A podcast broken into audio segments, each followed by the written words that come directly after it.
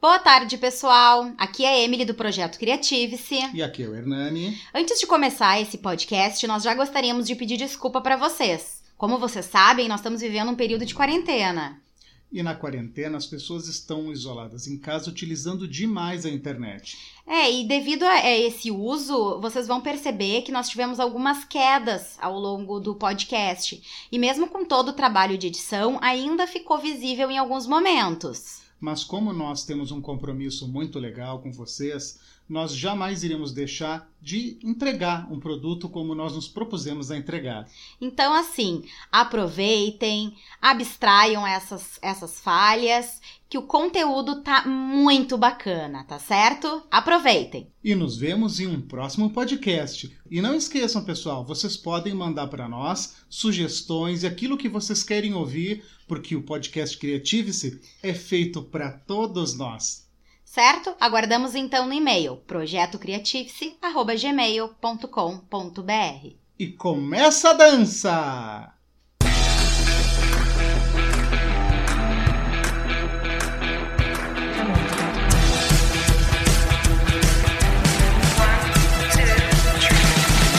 Fala aí galera, sejam muito bem-vindos a mais um podcast Criative-se. Meu nome é Hernani Andrade. E eu sou Emily Passos. E eu vou dançar, vou dançar, porque o Tigrão vai me ensinar.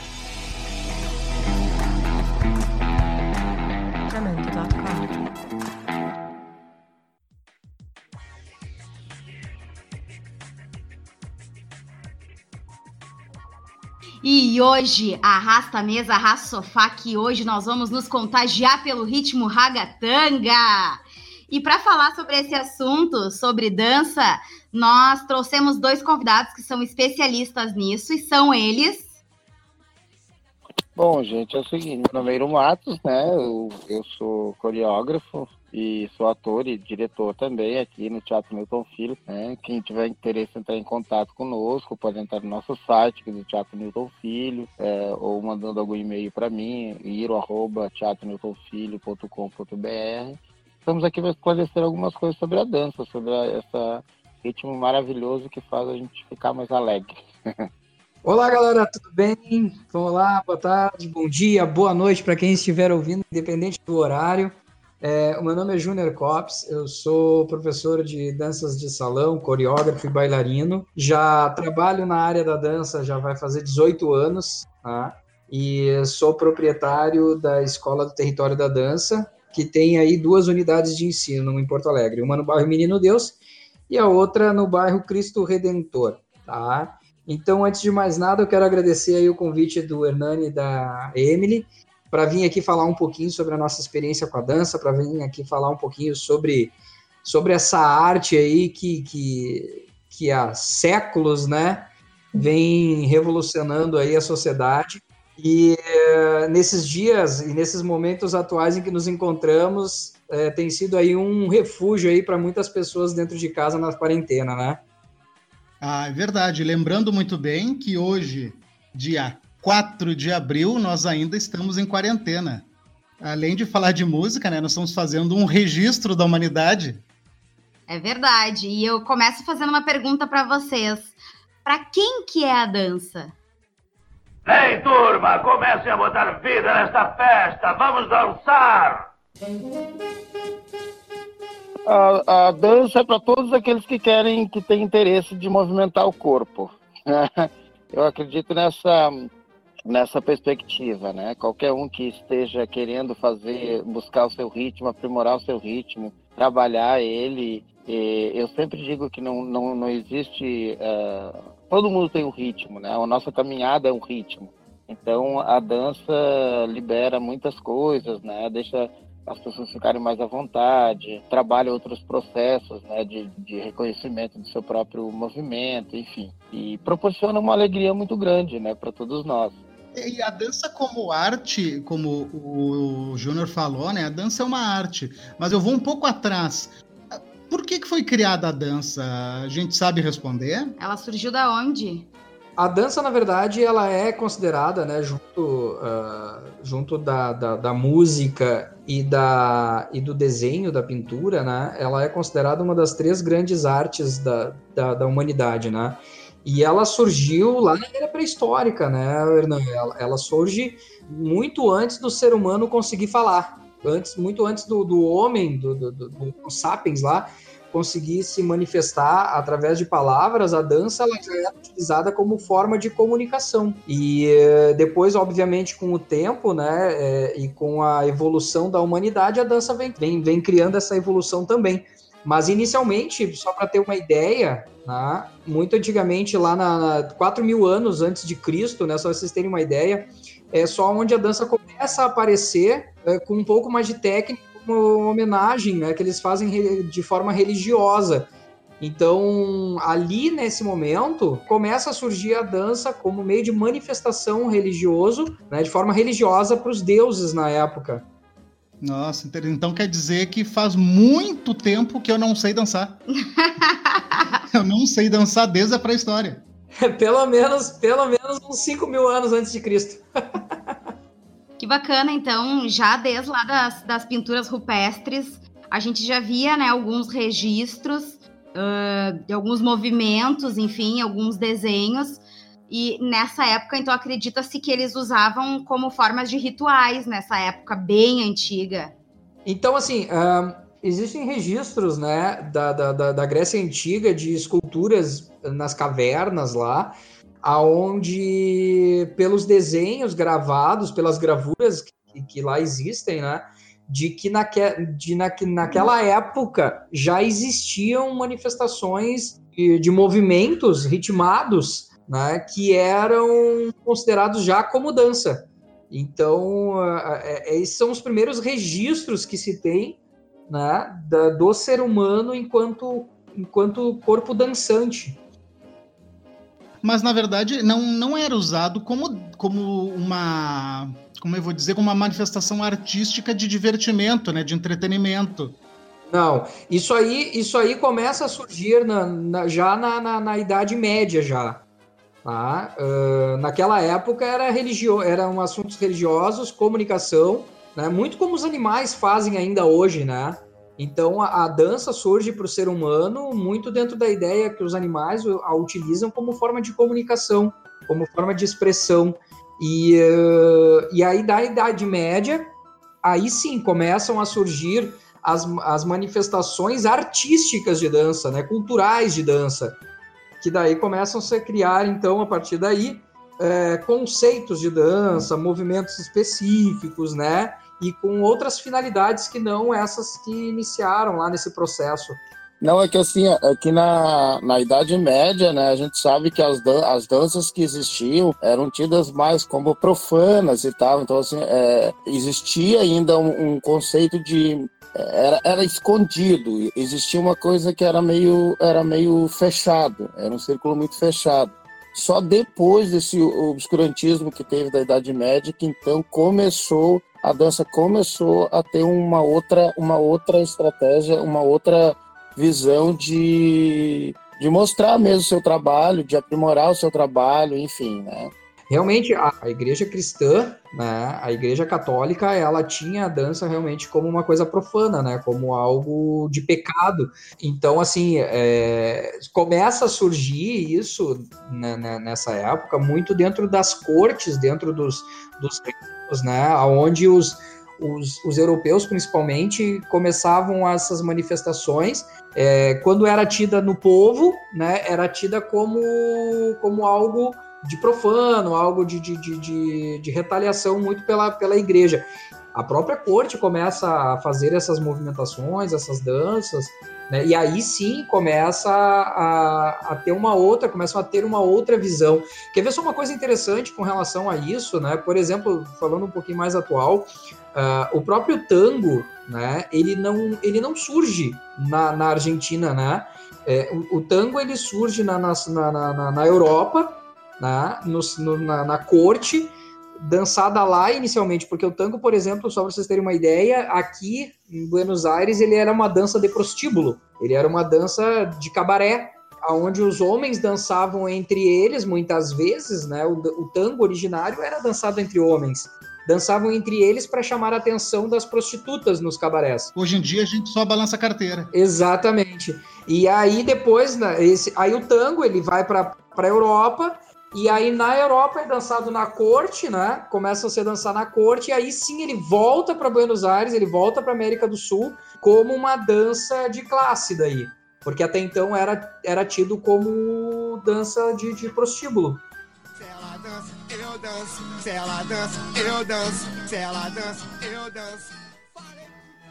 A arte como um todo, como tu falou, né, né surgiu em 1400 começou então a, os balés de corte, assim, pelo, pelo então Luís XIV, que começou a, a que começaram então a, a, apresentar alguma coisa sobre, sobre, sobre estilos de movimentação. Ainda nem se falava no balé clássico, né? Eram, eram movimentações tidas em, em, em salões Naquela época, eles usavam roupas muito pesadas, então os movimentos teriam que ser bem eh, pequenos mesmo. Depois, mais adiante, que começaram a trabalhar o, o balé de ação, que daí então começaram através de Jean-Georges Nover, que daí ele começou, então ele trabalhou, ele tirou, uh, tirou os figurinos uh, os figurinos pesados, colocou figurinos mais leves para começar a trabalhar então os movimentos mais rápidos.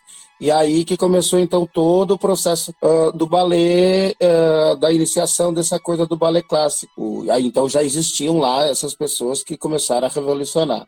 Daí foi para o balé romântico, onde ali proporcionou então tirar esse, essa, essa movimentação de baile da, dos, do, das salas, né, dos salões, e, e foi levado para dentro do teatro de que eles chamam de teatro de uh, proscênio, né, que daí então as danças começaram a, a, ser apresentadas para um público, né. Então as coisas começam a ser assim. Ó. Depois Luiz XV fez, fez, uma, fez participação de, no, no, no, ballet clássico, ele chegou a dançar, né?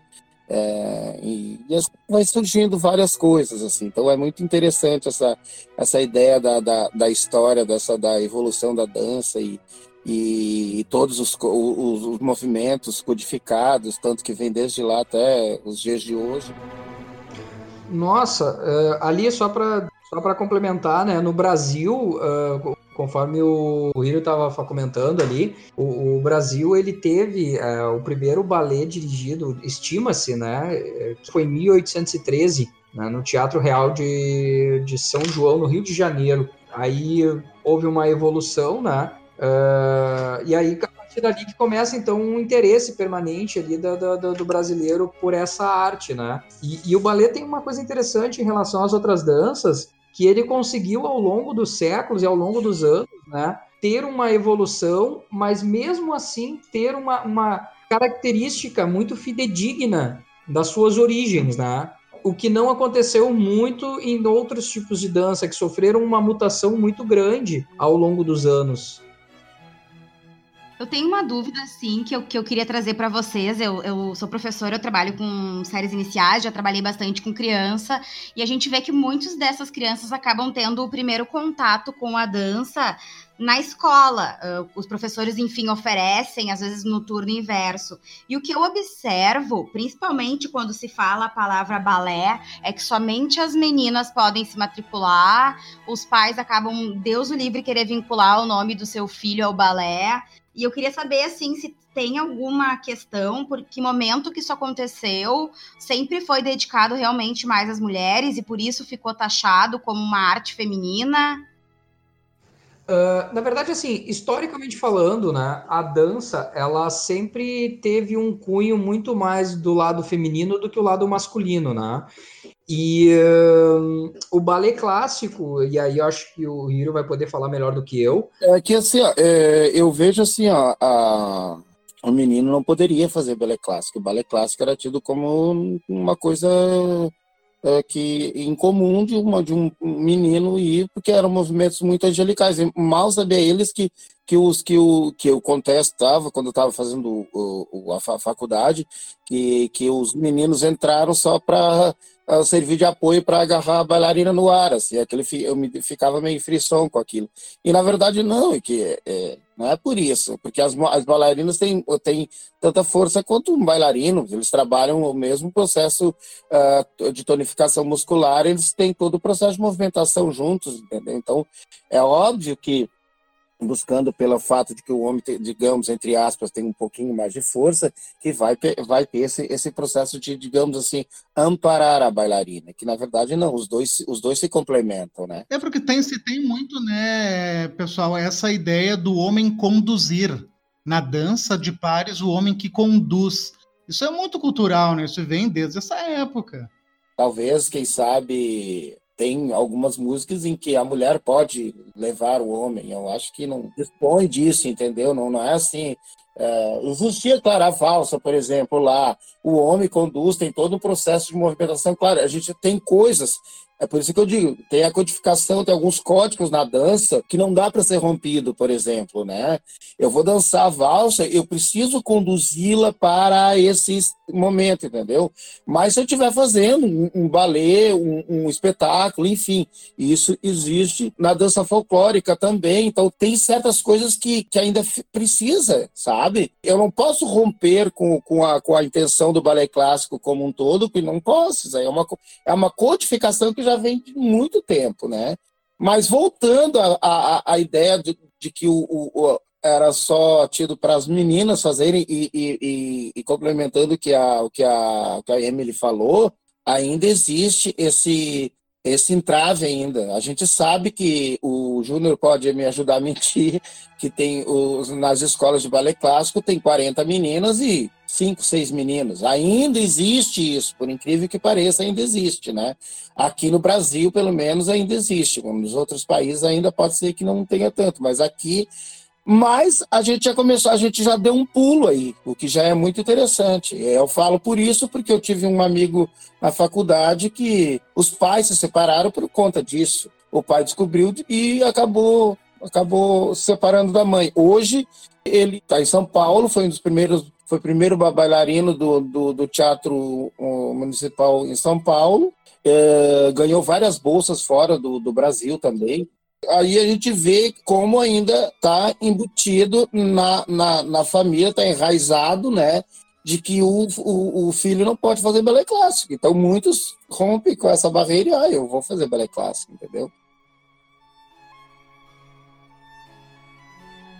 É, desde criança, a gente é estimulado a, a, a ter atividades é, motoras e atividades relacionadas à, à arte diferente da, das meninas. Os homens, eles eram. Quando, quando criança, o que, que tu, tu dava para uma criança, para um menino? Tu dava uma bola de futebol. E, e para menina, e a menina, tu dava o quê? Tu dava um vestido, dava uma sainha, dava uma sapatilha.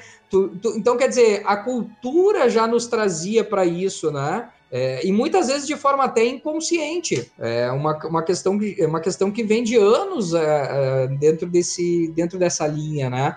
E naturalmente, por conta da, da nossa tradição muito machista, né, é, a gente costumava muito dizer assim que dançar era coisa de mulher, dançar não era coisa de, coisa de homem, e tinha um preconceito absurdo, que inclusive nós ouvimos muito que dançar era coisa de viado. Existe uma predisposição, tá, geneticamente falando, do lado do cérebro, porque o lado do cérebro que rege a nossa, que rege a arte no ser humano é o lado do cérebro feminino. Quem tem o lado do cérebro feminino mais ativo do que o masculino vai ter uma predisposição genética para as artes, não só na dança, mas na arte num geral. Então, então naturalmente, tu vais ver ali em, em artes como balé clássico, como jazz, como contemporâneo, por exemplo, tu vai ver um índice grande de, de homossexuais, por exemplo, dançando.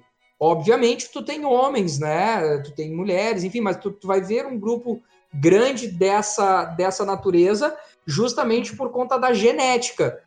Já no meu caso, nas danças de salão, falando um pouquinho da dança de salão, já é um pouco diferente do que as outras danças, porque tu tem ali um caráter social e o caráter da formação do par. Então foge um pouquinho desse conceito, mas a princípio as outras danças tu tem uma, um, uma predisposição, inclusive genética, para isso também, né? E aí, claro, culturalmente falando, o estímulo é muito maior para as meninas, né?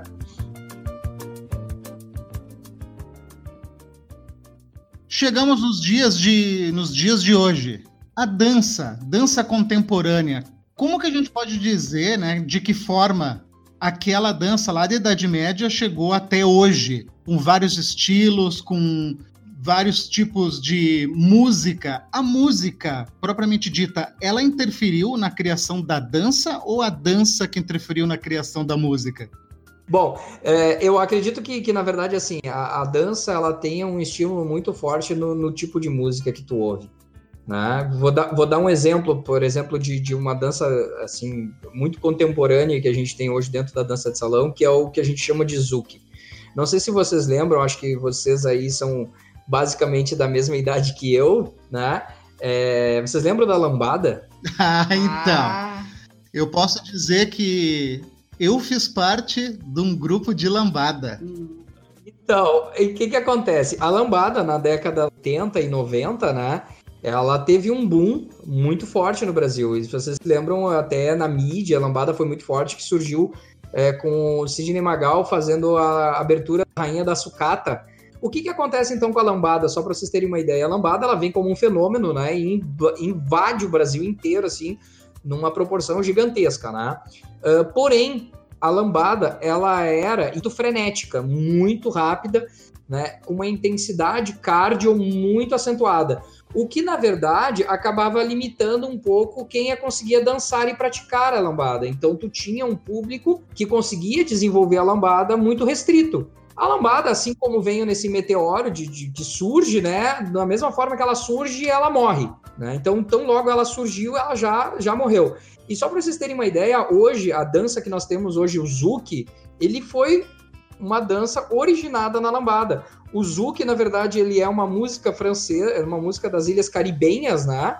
É, da língua francesa. E aqui no Brasil, as pessoas que na época dançavam lambada, é, perceberam que a batida da música, do, do, do, da, dessa música francesa, ela podia ser aplicada dentro dos movimentos básicos da lambada. Então, o, o Zouk hoje que nós temos, que tem aí em torno de uns 20 anos, mais ou menos, 15, 20 anos no Brasil, né, ele surge a partir de uma movimentação que já existia dentro de uma música nova que surge para nós. Tu vai pegando a, a, a estrutura de uma, com um pouquinho de linguagem da outra, e aí tu pega uma terceira música e cria. A, a, a salsa, por exemplo, tá? a salsa, por exemplo, surge primeiro a música, né? Que foi criada, por incrível que pareça, não em Cuba, mas foi criada nos Estados Unidos. Eu acho que é a arte, né? Que ela vai se retroalimentando e complementando onde tem necessidade, né? Então, à medida que, que tu vai, que, que vão surgindo nova, novas ondas de, de, de música, tu vai agregando é, estilos e movimentos e tu vai criando outras formas de se expressar. Então, então, respondendo a tua pergunta ali, eu acho que uma coisa vem junto da outra, assim, eh, sem tirar nem pôr. Conforme vão surgindo músicas novas, vão surgindo movimentos novos, leituras novas desses movimentos, né? E assim a coisa ela vai evoluindo como um todo, assim como a lambada deu origem para o Zouk e, e, aí por diante, né, né? Acaba se misturando com ritmos e movimentos como um todo, né? Influenciando em tudo, na música, na escultura, nós podemos ver, né? A arte ela é toda interligada. Exatamente. Aí ele tem que ter uma.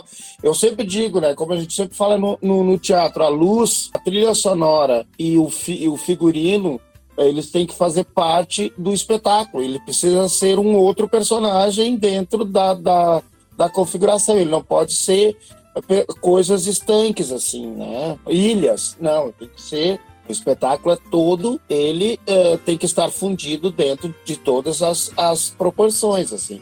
Então, é, trabalhar essa, essa, toda essa, essa melodia né, que compõe esse trabalho, então um não pode ficar longe do outro. O próprio flamenco funciona dessa forma, né? O, o, o guitarrista do Flamengo, do Flamengo fica tocando guitarra, ele vai tocando guitarra conforme o bailarino vai dançando. Então, conforme o sapateado do, do bailarino, ele vai alterando o que o som que ele vai tocando. Então, essa, inter, essa interligação entre o músico que está fazendo a, a, melodia e criando a estrutura para o bailarino, ela vai acontecendo naturalmente, né? É, o ano, o ano passado ah, eu pude acompanhar a temporada do Dança em Brasil, que é um programa na Record, né, comandado pela Xuxa.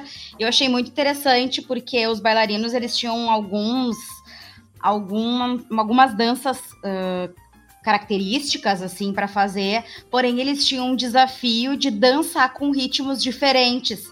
Então eles tinham que trazer todas as características uh, presentes naquele ritmo, naquela dança, mas eles traziam músicas uh, atuais ou músicas diferentes dentro daquele ritmo. E aí eu comecei a quebrar esse paradigma dentro de mim de que, por exemplo, eu posso sim dançar uma valsa a partir de um funk, dependendo de como eu vou elaborar. Então eu achei sensacional esse programa trazer essa ideia que a dança é realmente muito maior do que algo fechado, algo dentro do salão, algo né, que ele, ele pode sim romper essas barreiras. É, eu acho assim, a gente precisa sair fora da caixa, da, da caixa, entendeu? Só que eu acho o seguinte, às vezes tem pessoas que saem fora da caixa e saem fora da caixa e não voltam nunca mais. Só que se assim, sair fora da caixa com uma, um propósito, eu acho interessante. Uma coisa importante que a gente não pode esquecer é que assim, já estão dando. Essa, a, a, dança está sendo, tá sendo vista de qualquer forma, entendeu? Eu acho que ela está aí. E estão divulgando. Eu acho que e, e, quanto mais divulgar, melhor. Isso, isso faz com que as pessoas vá procurar a dança, da dança já vai por buscar outra coisa, porque assim, uma coisa está ligada na outra, né? A gente sabe disso. Então eu acho interessante assim a gente poder desmembrar alguma coisa dela e com uma lógica, com uma lógica, não dá para desmembrar algo para dizer assim, ah, eu só fiz porque eu quis fazer. Não, não é bem assim, né? Eu dou um exemplo aqui do. O, Júnior deve ter ouvido, e eu já falei para o Hernani, do, do Maurice Bejar, que foi um grande coreógrafo francês, que já faleceu. E ele, ele, foi, ele foi convidado pela, pelo, pelo governo do Japão, alguma coisa desse tipo, a fazer um balé de repertório dentro do, do, do ritmo do, do teatro kabuki e aí ele teve que. O que, que ele teve que fazer? Ele teve que, ele teve que sair do balé clássico? Não. Ele manteve a estrutura do balé clássico, mas ele introduziu exercícios do movimento do kabuki para dentro daquela ópera, entendeu? Então, assim, ele teve que sair daquela caixinha, observar uma linguagem que já, que já existia dentro da, daquele sistema e trabalhou dentro do. Ele levou três meses para conseguir o, trabalhar essa, essa, esse, esse movimento. Então, ou seja, ele fez um hibridismo aí entre o movimento do, do, do, do da dança do kabuki para dentro do balé clássico. E se conseguiu. Então você tem que ter uma proposta para isso. Eu, assim, eu dou os parabéns pro Dança Brasil, é, porque eles estão propondo a fazer e eu acho que tem que fazer. Eu acho que a gente é munido de, de, de ideias e, e coragem e a gente tem que fazer, sabe? Porque, porque as coisas só acontecem se a gente eh, proporcionar a, a possibilidade da gente poder aprender. Então, eu acho que isso é muito importante, sabe? Há algum tempo atrás não existia. Então, isso é maravilhoso.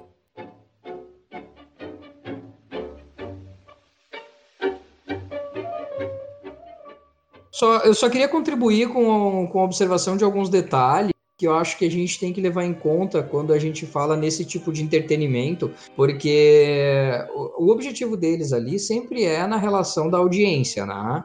E aí eu, de certa forma, em alguns momentos, eu me frustro um pouco com alguns programas, como, por exemplo, a Dança do Faustão, com a possibilidade e a ferramenta que eles têm na mão de divulgar a cultura e de divulgar a arte como ela realmente é, né? E sem manipular, sem modificar, sem. Porque eu acho assim, eu acho que tu tem, tu tem a possibilidade e tu tem o dever de sair da caixa e de tu buscar novos horizontes, buscar novos caminhos. Mas antes de tu fazer isso, tu tem a obrigação de entender o clássico.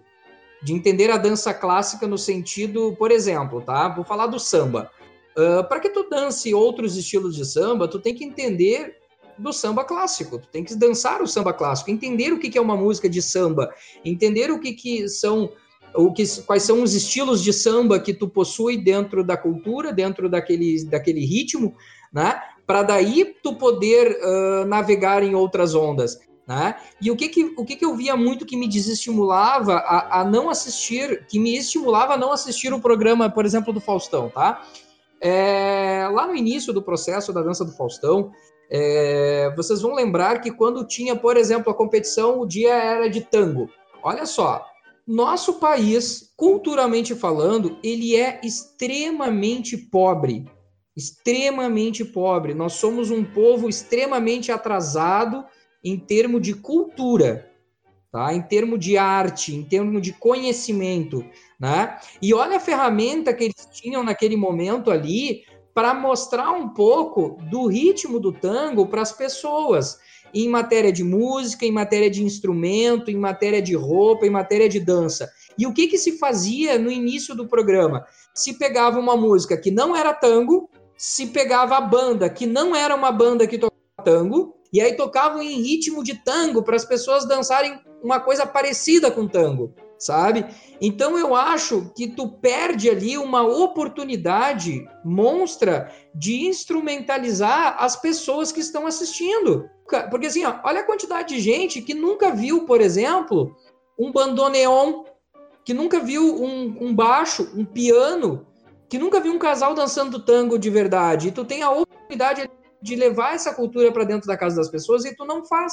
Só para vocês terem uma ideia, por exemplo, uh, num dos espetáculos que nós fizemos um tempo atrás, nós uh, oferecemos para instituições né, irem assistir o espetáculo de graça. Então, nós disponibilizamos lá um número X de ingressos, aonde nós levamos escolas públicas e, e pessoas ali do Padre Cacique e do, do Asilo da Spam para irem assistir, né? E na ocasião, eu nunca mais vou esquecer, porque foi uma cena muito forte que me marcou. No final do espetáculo vem uma senhorinha, devia ter ali uns 80 anos de idade, mais ou menos, né? Com bengalinha ali, e me pediu para me dar um abraço, subir no palco me dar um abraço. Quando ela me abraçou, ela olhou para mim, cara, e com os olhos cheios de lágrimas, ela olhou para mim e falou assim: ó, muito obrigado pela oportunidade uh, de eu conhecer um teatro, tá? Eu tenho 80 anos de idade e eu nunca entrei num teatro na minha vida.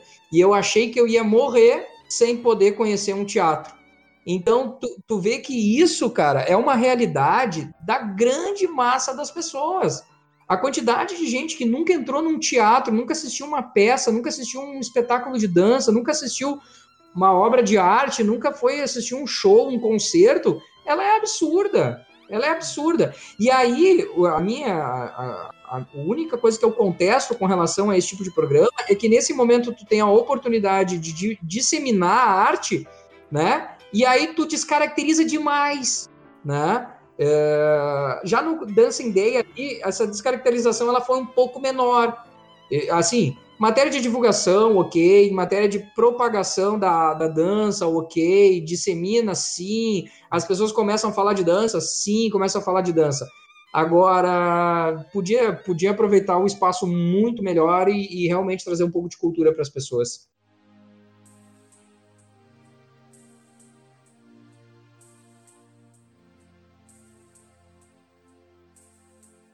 Eu tenho uma, uma dúvida, assim. É, eu conheço o Hernani já há cinco anos, né? Que a gente está juntos. E desde que a gente se conheceu, ele diz: Eu não sei dançar, eu não consigo dançar, o meu corpo não, não, não responde. Eu, e não é só ele, eu escuto muitas pessoas dizendo isso. Aí minha pergunta para vocês, né, que são especialistas nisso, tem realmente pessoas que não vão conseguir dançar, que nem com um trabalho, que não vêm a desenvolver esse corpo dançante, né, não, não entendem esses movimentos ou não? Todo mundo é capaz, sim, de dançar, de aprender, de desenvolver esses movimentos, de criar essa consciência corporal. Sim, todo mundo tem, sim. Todo mundo tem. Eu, eu, eu, eu pego a frase que a Pina Bausch sempre falava, que um corpo que se movimenta é um corpo que dança, né? Então, assim, aí a gente percebe o seguinte, qual é o tipo, se tu vai para uma, agora vamos, vamos falar nos ritmos, né? Se tu vai trabalhar, por exemplo, um, um contemporâneo que tu utiliza de outros movimentos, que tu precisa uh, ter esse, esse processo do balanceamento, do, a, a cadência do movimento, é uma outra. Agora, quando tu vai fazer, uh, aprender ri, um ritmo que tem que ser contado, dois por dois, um e dois, ah, aí já é uma, uma, um outro processo, que daí sim, aí tu vai trabalhar uh, o movimento tecnicamente, né? Então, assim, ó, uh, tudo é treinamento, né? Precisa treinar uh, né, o, é, essa dança que tem uh, o ritmo, que tem a contagem, uh, se, se aprende sim, com toda certeza, né? Uh, tem que ter tempo para isso, para o corpo absorver. São, são, são, são sinais que a gente precisa mandar para o corpo para que ele possa ter o entendimento deste ritmo desta música, deste, deste tango, desta valsa, deste zouk e de tantas outras, tá? Então eu acho assim, ó, eh, existe existe uma movimentação da dança e o ritmo da dança, né?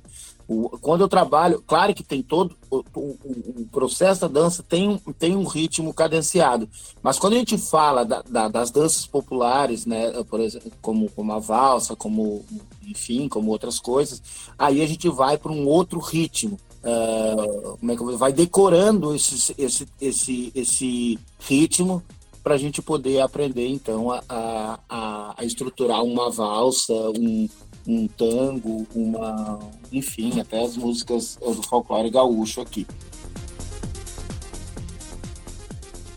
Então é isso, né, pessoal? Acho que todo mundo conseguiu ver que sim, nós temos esse corpo dançante, que é possível para todo mundo. Vamos aproveitar esse momento de quarentena, vamos se conectar com nós mesmos.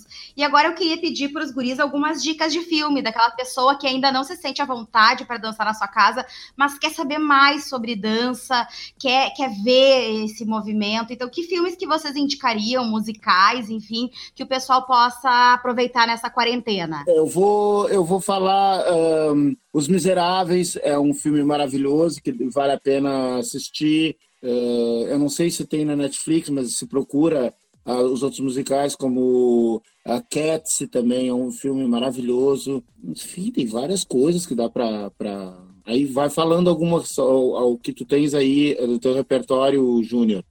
Bom, então assim, é, eu acho que, que filme de dança aí, uh, o Dirty Dancing, né, um clássico, um clássico, um clássico com Patrick Swayze, né? Que depois ele veio a gravar, depois ele veio a gravar Ghost, né? Uh, era muito, muito comum a gente ver. E aí, uma coisa interessante com relação a, a, a cinema e dança, né? Uh, é muito mais fácil tu pegar um bailarino e transformar ele num ator do que pegar um ator e transformar ele num bailarino, né? Então era muito comum, é muito comum tu, tu ver uma pessoa que era bailarina, assim como o Patrick Swayze, virar ator em função de uma necessidade. O, o próprio filme do Dirty Dancer, depois ele tem um e tem o dois também, que ele faz uma participação. Uh, tem um filme também que é, tem dois clássicos aí, que é Vem Dançar e Dança Comigo, com o Antônio Bandeiras e com o Richard Gere. E também que, que eu acho muito legal. E assim, o, o filme com o Antônio Bandeiras, ele tem uma história legal porque ele é baseado numa história verídica, tá? Ele é baseado numa história de um professor que, que, uh, que se oferece numa escola pública nos Estados Unidos, né, para oferecer os serviços dele. Uh, e aí uh, a diretora, meio que zoando com ele, bota ele a trabalhar com adolescentes que estão ali na, na, na, na detenção do colégio, né? E aí ele começa a trabalhar com esses adolescentes, que na maioria das vezes ali são adolescentes que, que, que, são metidos com tráfico, são metidos com gangues. E ele começa a desenvolver a dança com aquela gurizada e ele, e ele mostra uma outra realidade para eles, mostra uma outra visão, um outro mundo que eles desconheciam. Mas é fica aí esses, essas, essas dicas que eu dou aí nesse momento de quarentena. Se quiserem assistir, vão estar muito bem servidos de filme de dança.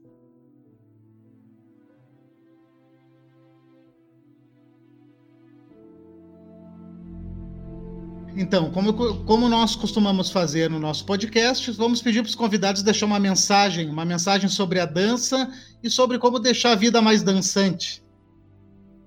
Ah, então, gente, ah, ah, primeiro agradecendo a vocês, né, por esse, por esse carinho, né, conosco aqui nesse podcast maravilhoso e dizer que realmente a dança, a dança proporciona um dos, prazer, um dos melhores prazeres né, da nossa vida, porque a dança vem imbuído de muitas outras coisas, como o sorriso, como o brilho no olho, como a descontração, como a ação e uma série de outros, de outros atributos.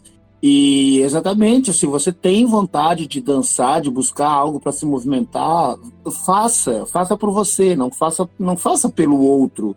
A gente precisa manter a nossa casa sempre uh, brilhando, sempre uh, alegre, feliz. Eu acho que isso é importante, a gente buscar algo para a gente. E aquela coisa que eu sempre falo, né?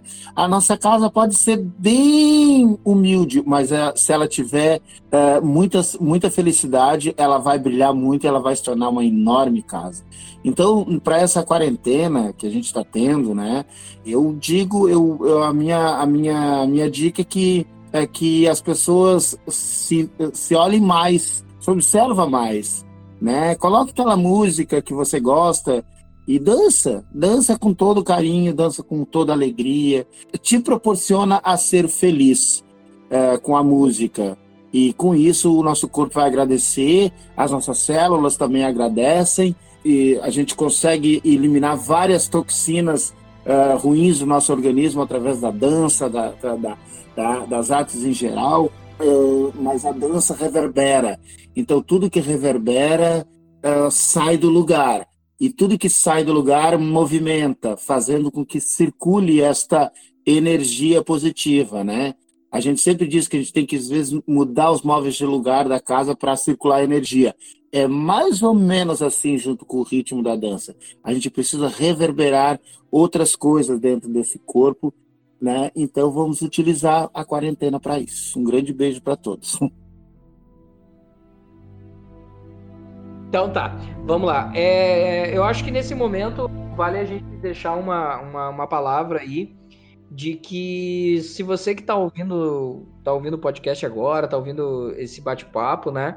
É, se você gosta de dança, se você olha alguém dançando e admira, é, pode ter certeza, a dança é para você também, tá?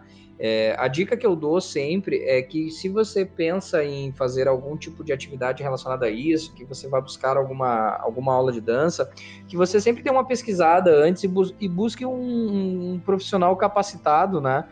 Porque da mesma forma que uma pessoa boa pode te motivar a continuar dançando, um mau profissional pode te motivar a nunca mais procurar a dança. Então, fica aí a nossa mensagem: dançar é vida, dançar é expressão, dançar é amor, né? É, dançar uh, libera aí uma série de, de, de, de, substâncias no nosso organismo, só vocês terem ideia, né? Quando a gente dança, a adrenalina e o cortisol que ficam circulando aí no corpo, eles são gastos pelo coração e pelos músculos, né? E aí o que que acontece? O corpo da gente ele acaba relaxando e o cérebro da gente libera o que a gente chama de endorfina, dopamina e serotonina. Serotonina, na verdade, hormônios da sensação do prazer. Então, tudo isso é liberado no nosso corpo quando a gente simplesmente se movimenta, né? E simplesmente ouve uma música. Então, se tu não tem técnica, se tu não tem é, estudo de dança, não tem problema nenhum. Bota uma música aí na tua casa, levanta o som, arreda o sofá pro lado e te mexe sem, sem problema nenhum.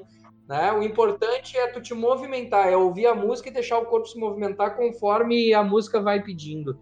Acho que é mais ou menos por aí. E, sejam, e sejamos todos muito felizes, né? Que a dança possa trazer aí muita felicidade para nós todos. Muito, muito obrigado! Obrigada. Um abraço do podcast Criative. Se nós agradecemos aos convidados. E com certeza fica essa mensagem, né, para que a gente possa se permitir, para que a gente possa se abrir, para que a gente realmente esteja aberto, se desafie nessa quarentena, né? E realmente nosso agradecimento a vocês pela paciência, por estarem aqui conosco, por nos ouvir, aos convidados que se propuseram a trazer um pouco, compartilhar conosco um pouco desse conhecimento. E até o próximo! E dance! Dance com você mesmo!